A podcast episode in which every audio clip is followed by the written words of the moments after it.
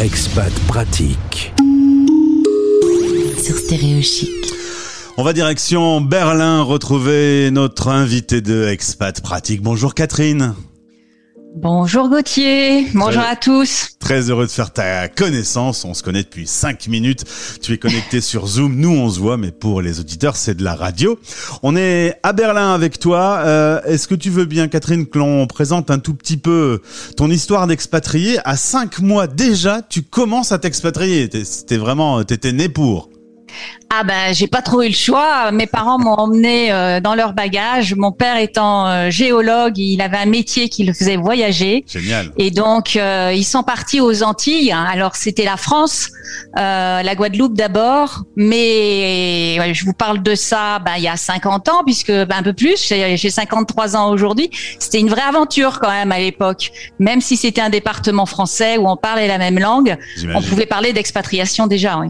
C'est vrai que Internet a même beaucoup changé, ça a rapproché les gens et euh, quand on était à l'époque euh, avec son crayon pour écrire une carte postale euh, à sa famille et ses amis, on n'était pas dans le même univers qu'aujourd'hui où les relations humaines sont comme facilitées par les outils. Ah, c'est évident. Euh, à l'époque, euh, moi je me rappelle la période en Guyane, j'avais euh, euh, 8-10 ans. Euh, ma mère appelait la France par téléphone. Elle mettait le réveil à côté du téléphone. C'était 10 minutes, pas plus, parce que ça coûtait une vraie fortune à l'époque. Et que bon, c'était quand même un moyen de se connecter. Alors évidemment, Internet a tout révolutionné. C'est génial. Tu es allé en Italie, en Guadeloupe, en Martinique, en Guyane, à Madagascar. Mais qu'est-ce qui t'a poussé à faire toutes ces expatriations? C'est le le- le- le- l'envie de découvrir le monde ou un peu le hasard des plannings? Bon, alors au départ, donc comme je te l'ai dit, c'est avec mes parents que j'ai suivi et, et, et donc ça a été ma vie et je ne connaissais que ça. Je suis rentrée en France, j'avais euh, j'avais 11 ans Euh, et par la suite, ben en fait c'est un virus hein, euh, qui m'a qui, m'a piqué euh, avec mes parents, l'environnement dans lequel j'avais été élevée parce que les copains de mes parents étaient tous des expatriés aussi. Euh, dans ma famille, euh, ce qui était rare aussi déjà à l'époque, j'avais un oncle qui s'était déjà expatrié, donc vraiment l'envie de repartir. Et j'ai un mari. Euh, euh, qui a fréquenté ce monde-là aussi et qui a eu envie de partir. Lui il était français de France, d'Orléans, il n'avait jamais bougé, mais euh, il a eu aussi envie de partir euh, au contact de mes parents et donc c'est comme ça que professionnellement parlant, en fait, là, je l'ai suivi à ce moment-là.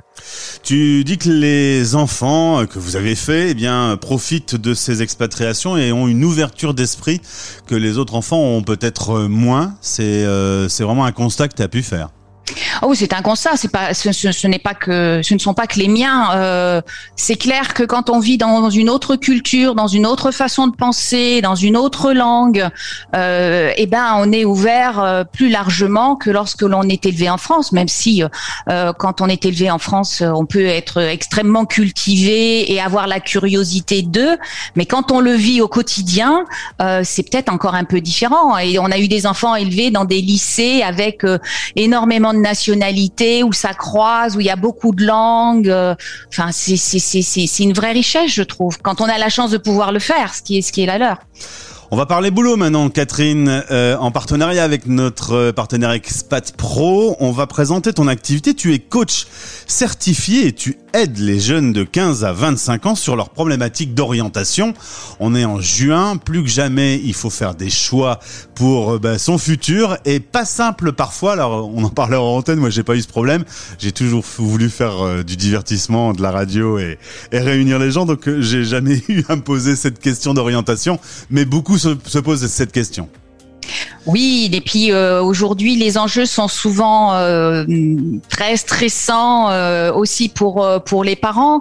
Donc euh, parfois, ils ont aussi besoin d'être rassurés euh, par rapport à leur leur projet, savoir s'ils correspondent au, au, au projet. Et mais c'est vrai que c'est une problématique qui est vraiment très présente. Avec Expat Pro, effectivement, ça me permet d'intervenir dans le monde entier, de de d'aider des familles d'expatriés parce que mon mon expérience personnelle fait que je le comprends en tant que parent d'enfants expatriés, mais aussi en tant qu'enfant expatrié puisque je l'ai été petite. Oui. Donc j'ai les deux j'ai les deux les deux visions et donc pour moi ça permet vraiment d'enrichir mes, mes mes coachings et mes et mes accompagnements. Alors tu accompagnes euh, des jeunes à travers le monde. Merci la visio euh, et merci Ah, le déca- génial. et merci le décalage horaire aussi du coup, hein, parce que Oui, parfois. Ouais. on connaît tous ça. Comment on peut, euh, quand on a un jeune euh, qui est de l'autre côté de la planète et qui a juste un écran entre lui et toi, comment on arrive à repérer euh, quel serait le bon chemin pour lui en termes d'orientation? Alors, ma façon de procéder, c'est, de beaucoup les interviewer, un peu comme euh, ce que tu fais, pour les, les faire parler d'eux et savoir qui ils sont. Euh, et euh, j'essaye de, de définir un petit peu leur profil, hein, donc par des questionnaires, parfois en passant par des tests, et d'essayer de les projeter sur des métiers futurs ou des domaines professionnels. Il est très difficile évidemment à 15 ans de dire euh, tu seras exactement euh, tel tu feras exactement tel type de métier mais au moins voir vers quel type de domaine professionnel ils vont partir, puis peut-être voir du coup quelles sont les filières de formation qui sont sous-jacentes et voir bah, s'il y en a une, deux ou trois qui euh, qui se déterminent et puis après essayer de faire un choix entre ces filières de formation. Il y a quand même des grands métiers, des grands domaines d'activité euh, quand on est plutôt dans le social, dans l'économie. euh, et, ça, tu arrives, grâce à cet échange, en discutant avec la personne, à repérer si travailler dans la banque c'est fait pour lui ou s'il faut vraiment qu'il abandonne l'idée. Oui, oui, tout à fait. Et puis euh, on a des outils pour ça, nous en tant que coach, pour euh, pour nous accompagner. Donc euh, ça peut être des tests, ça peut être des bilans d'orientation, des bilans de motivation aussi, qui, qui peuvent vraiment aider à savoir quelles sont les motivations intrinsèques des des, des jeunes et donc quel type d'activité pourrait leur leur convenir. Catherine, ça t'arrive d'en avoir qui, qui te disent des choses et que tu dis, je sais pas du tout ce qu'il pourrait faire dans sa vie, lui? Non, parce qu'ils dégagent toujours quelque chose en fait.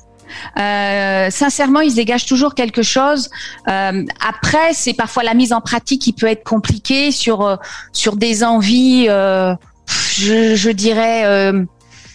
Ben, peut-être comme euh, euh, la composition, euh, quelqu'un qui est musicien, qui veut qui veut devenir compositeur. Ou c'est pas des métiers forcément en passant par des écoles ou des Ouais. choses comme ça. Où, où donc là, il faut un peu chercher et voir euh, comment faire pour trouver euh, euh, à s'organiser pour que ça puisse prendre, que le projet puisse prendre forme. Mais euh, en général, on arrive à dégager des choses. Et puis, si on sait pas trop, on essaye de rester aussi sur des études peut-être généralistes dans un premier temps pour laisser le jeune mûrir, grandir, partir peut-être pour une année après le bac, faire sa propre expérience. En Allemagne, nous, c'est extrêmement la, la mode. Enfin, la mode, ça fait euh, 30 ans ou 40 ans que c'est comme ça.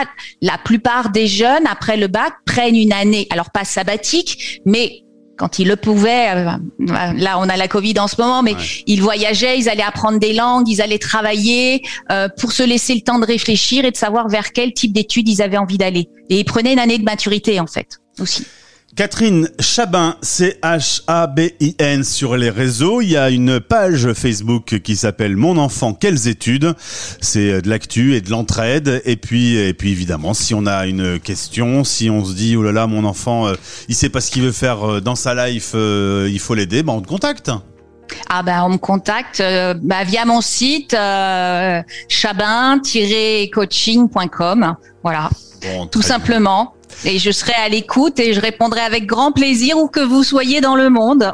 Merci beaucoup d'avoir été nous, avec nous en direct de Berlin. On n'a pas beaucoup parlé de, de ce pays, mais si tu veux, on en reparlera euh, ensemble. euh, Avec grand raconter. plaisir.